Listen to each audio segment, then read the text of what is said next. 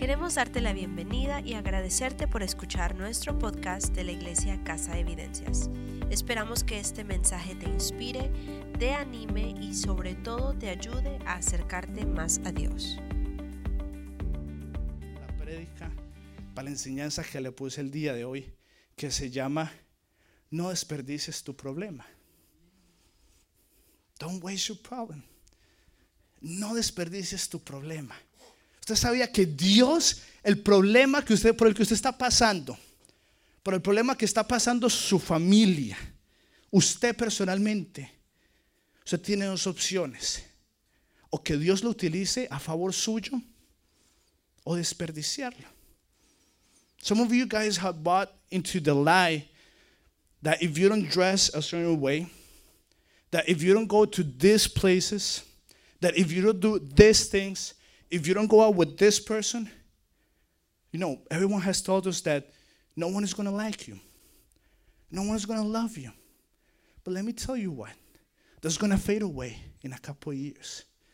That's just going to go away in a couple of years. And the only thing that's going to last is what Jesus says about you.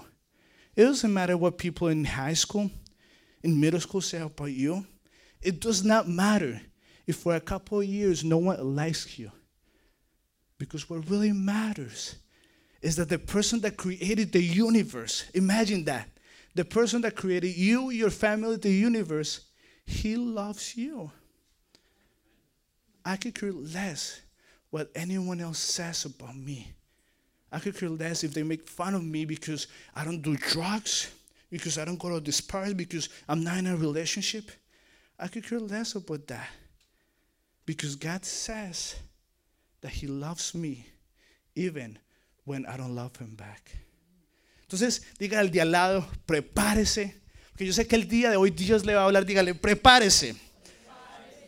No, no porque yo sea bueno o porque sea chistoso, porque ya me di cuenta que no soy chistoso, sino porque es la palabra de Dios. Es la palabra de Dios lo que va a hablar el día de hoy. Así que dígale al de al lado, no desperdicie su problema. No desperdicie su problema. Y yo tengo, mis dos hermanos, para los que no saben, los dos que estaban acá son mis hermanos. Y ellos dos son, son muy atletas. Eh, son colombianos, pero hubo un tiempo que estuvieron jugando fútbol americano. No jugaron mucho, pero ahí estuvieron en el equipo. Yo al contrario no soy tan atleta, soy un poquito más tecnológico. Solamente me gusta el fútbol, pero ellos dos sí son muy atletas y les gusta mucho el fútbol y el básquetbol. Y una vez estábamos jugando afuera en la casa de mis papás y llegó Jonathan, mi hermano allá, y dijo, vamos a jugar usted y yo. Yo le dije, está bien. Y empezamos a jugar y para mi sorpresa me estaba yendo bien. Entonces, pues claro, yo no juego básquetbol, ni siquiera tengo tenis de básquetbol. Jonathan se empezó a poner competitivo. Y yo dije, pues es mi hermano menor, no importa, yo también me voy a poner competitivo y parecía las finales de la NBA, así con codazos estábamos dando, no estábamos sangrando y estábamos así jugando básquetbol y estábamos, y estábamos así bien competitivos. Teníamos árbitro a mi hermano pequeño, pero le daba miedo meterse porque que no, yo no me meto ahí.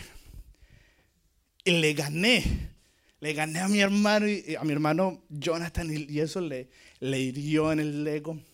Y como buen hermano mayor, no solamente le gané, sino que me burlé de él. Le dije, le gané, no se lo esperaba.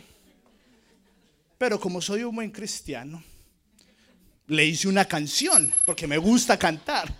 Entonces me fui para el baño, hice así, practiqué.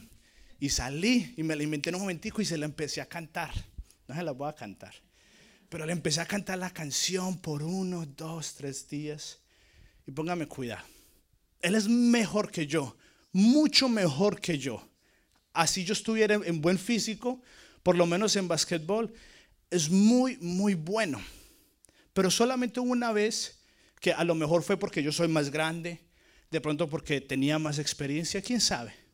Por alguna circunstancia yo le gané. Y de ahí en adelante, yo siempre le restregaba a él en la cara que le gané. Y se lo cantaba. ¡Ja! Le gané. Le gané. Y él me decía, ah, vamos a jugar otra vez. Y la verdad es que yo le dije que no porque pues sabía que me iba a ganar, entonces no quería arriesgarme. Pero yo se lo cantaba, ah, le gané, usted no pudo conmigo. Y esto es lo que pasa con mucho en la vida de ustedes. A lo mejor usted perdió un bebé, a lo mejor hubo un divorcio en su familia, a lo mejor sus padres lo abandonaron y fue solamente una vez. Pero eso ha sido necesario para que el enemigo le cante a usted y diga, ¡ja! Fracasaste, ¡ja! Perdedor. No one loves you. You see, when everyone makes fun of you, that's going to happen for the rest of your life. Si ve, lo que pasó con su familia, eso es lo que se va a repetir. Se divorciaron. Ah, su familia también va a ser, va a pasar por lo mismo. Y el enemigo nos canta una y otra y otra vez esa mentira en nuestra mente. Mi hermanito es mucho mejor que yo. Déjeme decirle, ¿sabe por qué el enemigo le canta esa canción de fracaso a usted? Porque él sabe de que si lo intimida a usted, usted no se va a levantar. Porque él sabe de que es que usted ya ganó. O sea, por, por el simple hecho de usted seguir a Jesús, usted ya ganó. Ya tiene esa enfermedad que usted tiene, usted ya es sano. El problema por el que está pasando por su familia, su familia ya es libre. Pero muchos nos dejamos intimidar porque fue solamente una vez. A lo mejor fue una circunstancia en la que usted estaba el débil. A lo mejor fue una circunstancia en la que usted estaba solo. De pronto fue una circunstancia en la que usted no conocía a Jesús y el enemigo eso lo ha utilizado. Y le recuerda una y otra y otra vez lo que usted hizo, lo que usted no hizo, su pasado, su futuro. Y muchos nos quedamos ahí. Y nos volvemos con una mentalidad de víctima. Y decimos, sí, lo que le pasó a mis papás me va a pasar a mí. Esta enfermedad que tengo va a ser por el resto de mi vida. Mi matrimonio nunca va a mejorar mis circunstancias nunca van a mejorar. Y nos creemos esa mentira que el enemigo le, nos ha dicho. Y por eso fue que escogimos las canciones de hoy. Porque yo no sé mucho de boxeo, pero sí sé que si en el, en el boxeo dice 0.40, quiere decir de que ese cero es una persona invicta y tiene muchas posibilidades de ganar. ¿Por qué ir al horóscopo? ¿Por qué ir a la, a la, lotería? En vez de ir a la persona que ha estado invicta por no sé cuántos millones de años. ¿Por qué ir a esas cosas en las que ni siquiera sabemos si funcionan y no ir a lo que ha estado ha pasado el tiempo por millones de años? Usted solamente va a esto y esto le dice que usted no tiene que hacer nada. Usted ya ganó. No por lo que usted ha hecho, sino por lo que Jesús hizo en la cruz. Entonces, acompáñame a abrir la Biblia en Primera de Pedro. Primera de Pedro 1, eh, 3 al 5. Y mientras lo buscan, no sé si, si usted se sintió incómodo cantando la segunda canción hoy en inglés, pero déjeme decirle que yo creo, yo creo que en el cielo va a ser así. Vamos a cantar una canción en inglés, después otra en español, otra en francés, otra en italiano. Entonces, acostúmbrese porque aquí nos gustan las próximas generaciones y si tenemos que cantar en inglés para que las próximas generaciones se queden, lo vamos a hacer. Primera de Pedro, ahí está en la pantalla. Ya le di tiempo suficiente. Primera de Pedro 1, 3 al 5. Esta primera de Pedro 1, 3 al 5. Y antes de empezar a leer, un poco de contexto. Dice, Pedro le estaba escribiendo a unas personas que estaban siendo perseguidas. Ahorita ya vamos a leer, un poquito de contexto. Dice que están siendo perseguidas, que, están, que los están matando porque estaban bajo el imperio romano.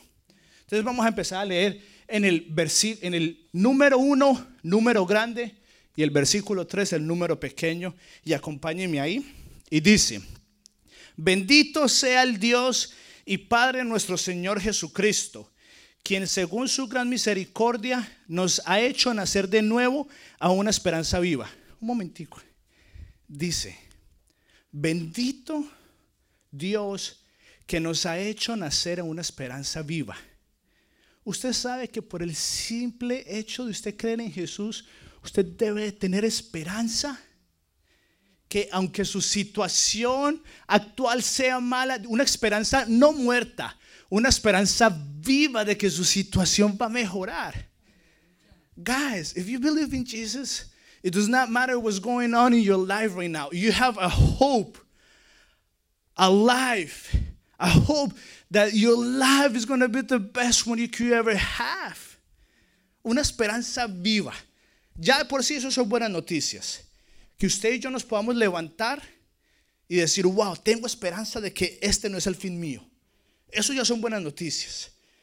Pero gracias a Dios la Biblia no es cuando le dicen a uno, tengo una noticia buena y una noticia mala. No, la Biblia le dice, tengo una noticia buena y tengo otra mejor y tengo otra mucho mejor. Entonces vamos a leer las, siguientes noticias. Dice, nos ha hecho nacer de nuevo a una esperanza viva mediante la resurrección de Jesucristo entre los muertos. Dice, usted y yo tenemos una esperanza viva, no por lo que usted ha hecho, porque usted y yo somos terribles. Usted y yo tenemos una esperanza viva porque Jesús murió en la cruz. Yo entiendo que no todos somos teólogos y no todos tenemos que ser eh, profesores de la Biblia, pero hay cosas por las que usted está pasando que, no, que está pasando solamente porque no tenemos un simple conocimiento de la Biblia. Entonces póngame cuidado. No importa si el día de mañana usted comete un error terrible, no lo haga, pero somos humanos. Si usted el día de mañana comete un error, no importa, porque vea lo que dice la Biblia. Dice, usted y yo tenemos esperanza viva porque Jesús murió. No por lo que usted y yo hemos hecho, no. La esperanza de un mejor futuro que usted y yo tenemos es porque Jesús murió.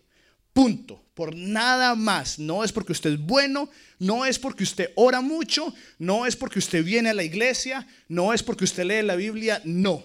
Tenemos una esperanza porque Jesús murió en la cruz. Punto.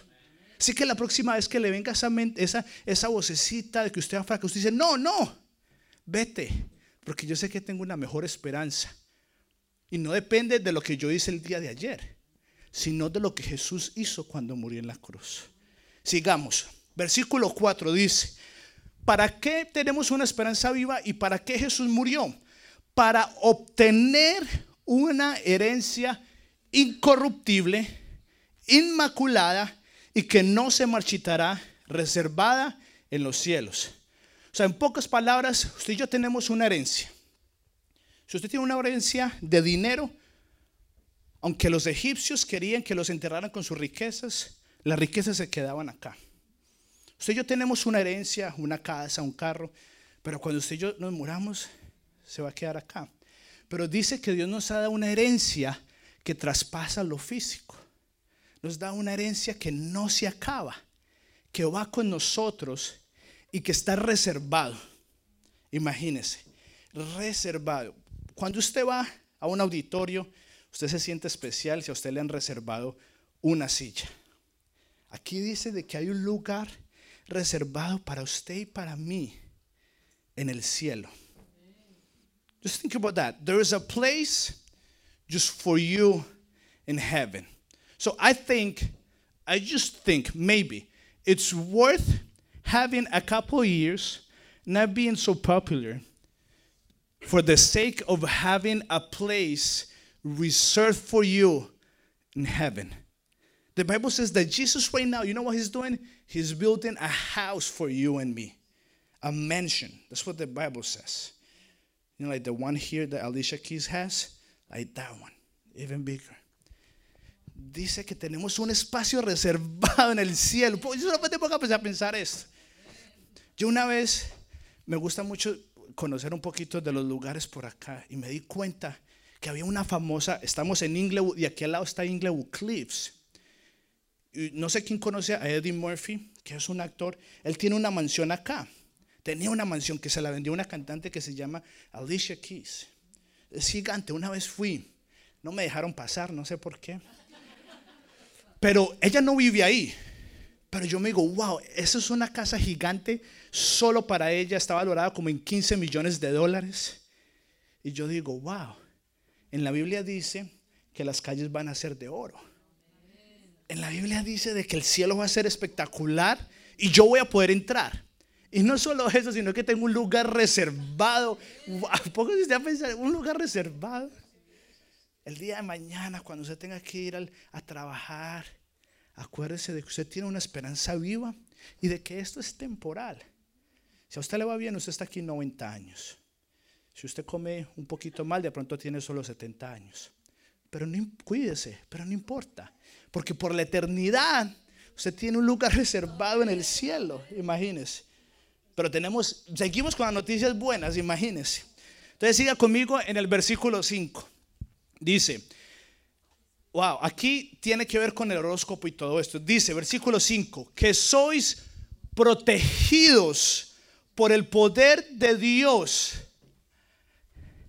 Su bebé nuevo, no nuevo, el bebé que van a nacer desde ya están siendo protegidos por Dios, Arturo. Desde ya están siendo protegidos. Y escuchen, lo voy a comparar con un versículo, no lo tienen que buscar, está aquí. Romano dice que estamos protegidos por el poder de Dios. Les voy a poner en, contexto cuál es el poder de Dios. Dice Romanos 8:11, aquí en la pantalla. Mire lo que dice. Romanos 8:11 dice, el Espíritu de Dios, quien levantó a Jesús de los muertos, viven ustedes. Y así como Dios levantó a Cristo Jesús de entre los muertos, Él dará vida a sus cuerpos mortales mediante el mismo espíritu que viven ustedes. You can see on the bottom in English. Dice, o sea, para que alguien resucite tiene que tener mucho poder. Pero para que alguien resucite y se mantenga vivo, porque hay mucha gente que ha resucitado, pero al par de días se muere. Para que usted resucite y se mantenga vivo, Usted tiene que tener mucho poder. Eso quiere decir que Jesús tuvo mucho poder. Porque no solamente resucitó, sino que fue a la, a la muerte, fue al infierno y le arrebató las llaves al enemigo. Eso es mucho poder. Muchísimo poder. Just think about when Captain America got Thor's hammer, but like for 10 times. That's how much power you and I have el poder que tiene, que, que levantó a Jesús de entre los muertos, que es mucho, ese es el poder que usted y yo tenemos. Solamente póngase a pensar eso. Por eso es que dice, no lo quitemos de ahí, dice, que sois protegidos por el poder de Dios. Usted, una vez más, si usted lo hace está bien, no se sienta criticado, pero le quiero ayudar a abrir los ojos. ¿Para qué necesita un horóscopo? ¿Para qué necesita un atrapasueños si el poder que levantó a Jesús de entre los muertos lo resucitó? Es el mismo poder que lo cuida usted. ¿Para qué? ¿Para qué? Le voy a dar una noticia. Mi profesor de español en high school, él no era cristiano, un profesor muy inteligente y en Argentina él trabajaba en una revista. Y él me dijo, yo no sé por qué la gente cree en el horóscopo. Él dice, ah, esa señora que escribía en el horóscopo en la revista de nosotros se demoraba. Y como nosotros teníamos que mandar imprimir, lo que hacíamos era que los años pasados cogíamos algo de aquí, otra cosa de acá y lo metíamos ahí y todo el mundo se lo creía. Pero lo que no sabían era que esto era viejo y no era cristiano. No crean, es, no vale la pena. Aparte de que yo le puedo decir lo que dice ahí. Si no paga, lo van a correr de la casa. Eso se lo puedo decir yo. Y no le cobro.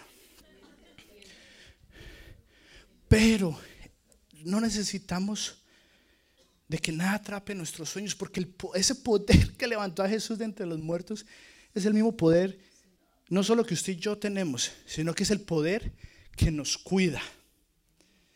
Ese mismo poder como que usted y se mueven las cosas. Sigamos leyendo. Versículo 5 dice, que sois protegidos por el poder de Dios mediante la fe. Esto es lo único que usted y yo tenemos que hacer. Para usted obtener todo esto, lo único que usted tiene que hacer es creer. Dice, todo esto lo podemos obtener mediante la fe. Creyendo de que aunque hoy mi circunstancia está mal. Yo creo. La fe es creer que algo va a pasar, incluso cuando no lo veo. Entonces, todo esto usted lo puede obtener solamente por la fe. Dios, estoy deprimido hoy, pero yo creo, aunque hoy mis emociones me dicen de que estoy triste, yo creo que el día de mañana voy a salir de esta depresión.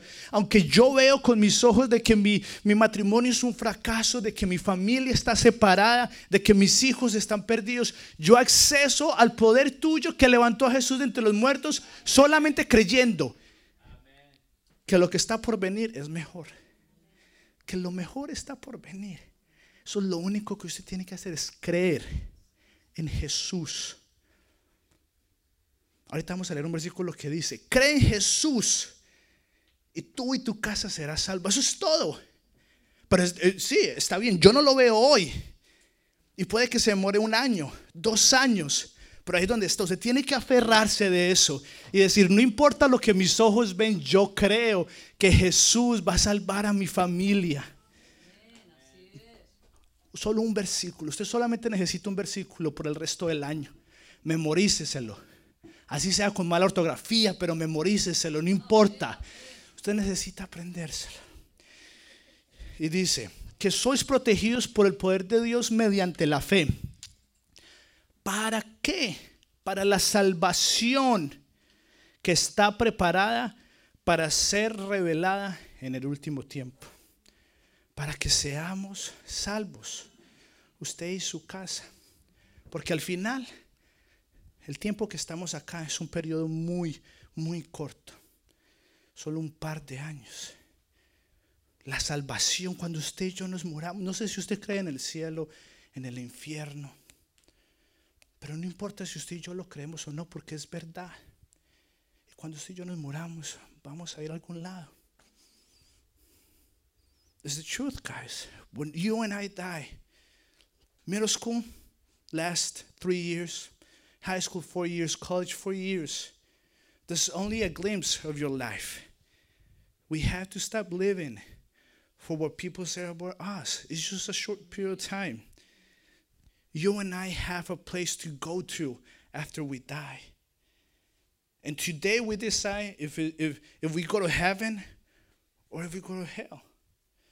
And the only thing we have to do is just believe in Jesus.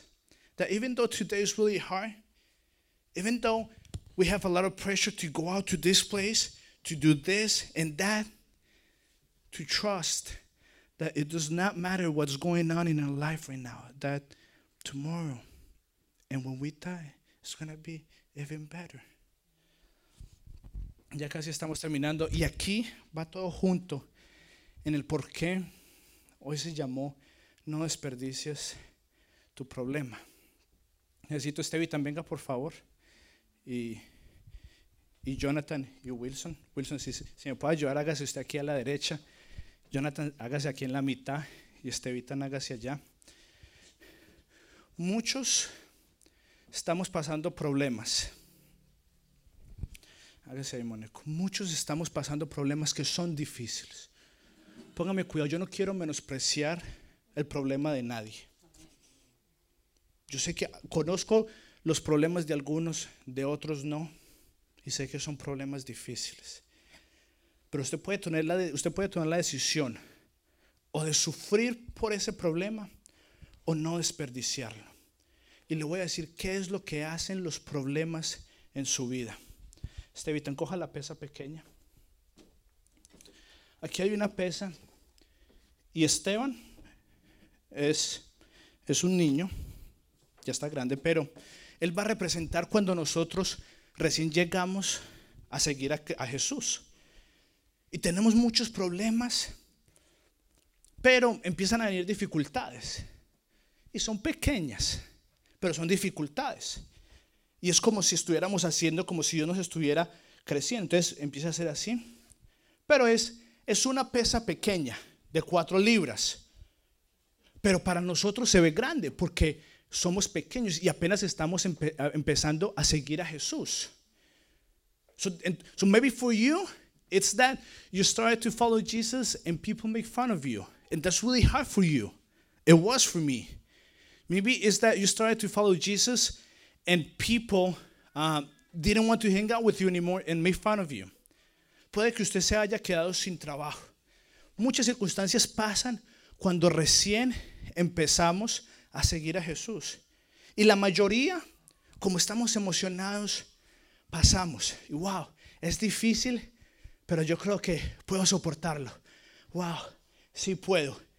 Y dejamos, y poco a poco vamos madurando. Y entonces como vamos madurando, nos llega una prueba más difícil. Y ya no somos unos niños espiritualmente, pero tampoco somos maduros, no viejos, maduros. Sino que estamos en la mitad. Y aquí en la mitad es donde yo creo que la mayoría de nosotros estamos. Oh, Dios, este problema está más difícil. Wow, te empecé a seguir, te empecé a seguir. Y mis finanzas, ejercicio. Te empecé a seguir y mis finanzas se fueron al suelo. Wow, te empecé a seguir y ya en mi familia nadie me quiere. Eso es como que, oh Dios, esto pesa. Wow, esto es difícil. Wow, estas circunstancias no me las esperaba. No sabía que, que seguirte a ti me iba a costar mi trabajo.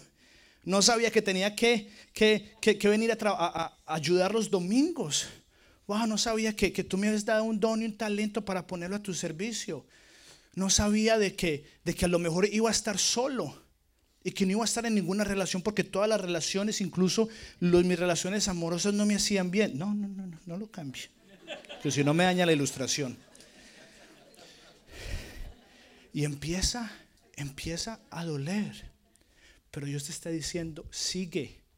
Sigue porque tu músculo está engrandeciendo. Sigue. Y usted le dice, Dios, pero ya no puedo. Estoy solo.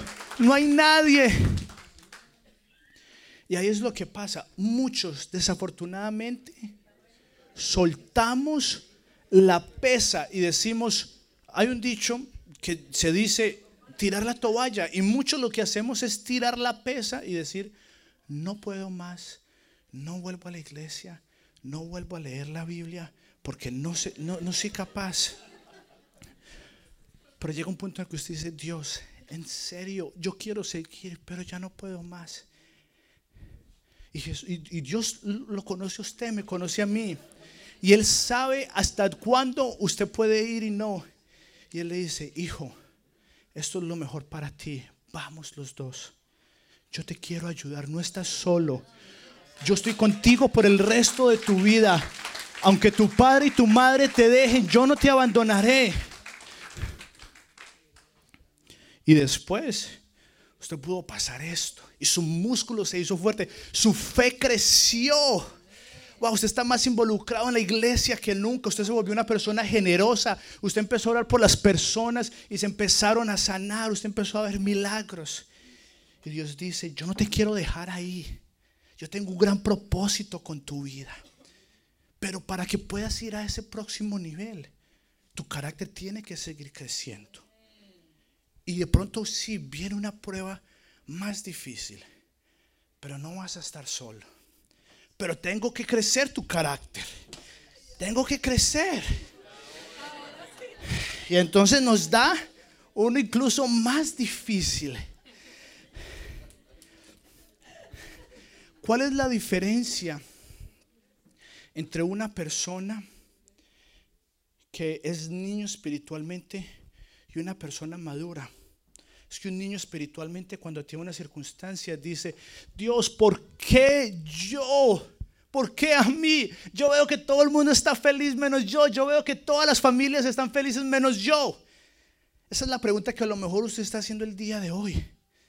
Y eso es un sinónimo de que no somos lo suficientemente maduros. Pero una persona madura entiende de que las, las problemas son para que nosotros crezcamos. Y entonces una persona madura, en vez de preguntar, ¿por qué Dios? Él dice, ¿para qué Dios? ¿Por, ¿Para qué me estás pasando a través de esta circunstancia? ¿Qué me quieres enseñar? ¿Por qué me quedé sin trabajo? ¿Qué me quieres mostrar? ¿Por qué ya no tengo un novio? ¿Por qué? Why is everyone not talking to me? Why?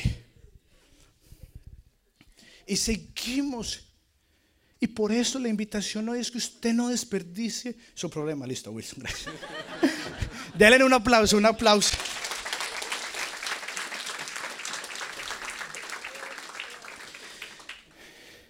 Ya vamos a terminar.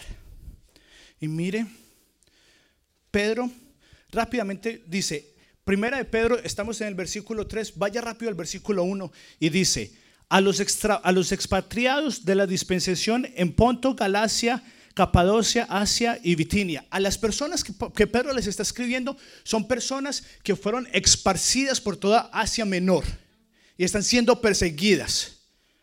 Muy parecido a nosotros. Estamos pasando por dificultades. Y con esto terminamos. Mire el versículo 6 lo que dice.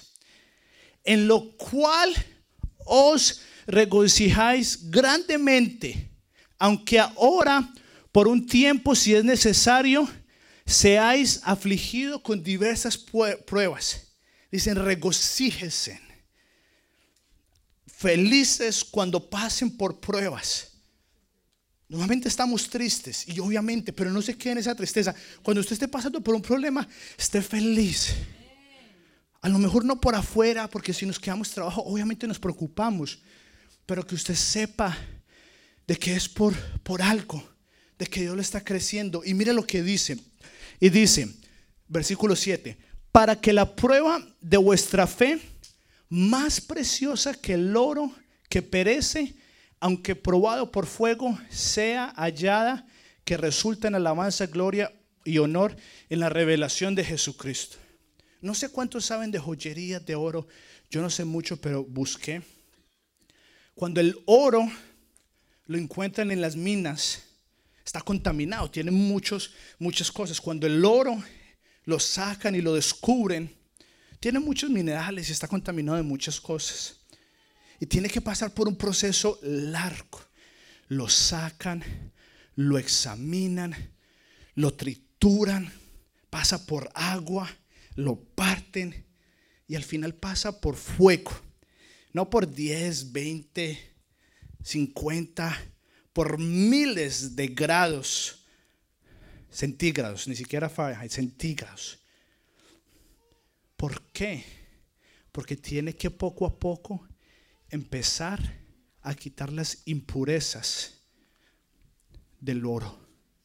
Porque si el oro tan pronto lo sacan de la mina, van y lo venden, no tiene valor, porque está contaminado el oro tiene que pasar por un proceso muy, muy fuerte para que cuando salga después del fuego sea el oro preciado que tanto valoramos. Y Pedro compara nuestra fe con el oro. Y él dice, su fe va a ser probada. Así como el fuego es probado y es pasado por procesos su fe va a ser probada, pero solo con un propósito, y es que sea más hermosa, que sea más bella, que valga mucho. Y así el día de mañana va a venir un proceso sumamente difícil. Pero usted va a decir, wow, Dios, en esta sí casi, casi, casi fallezco. Wow, esta estuvo difícil.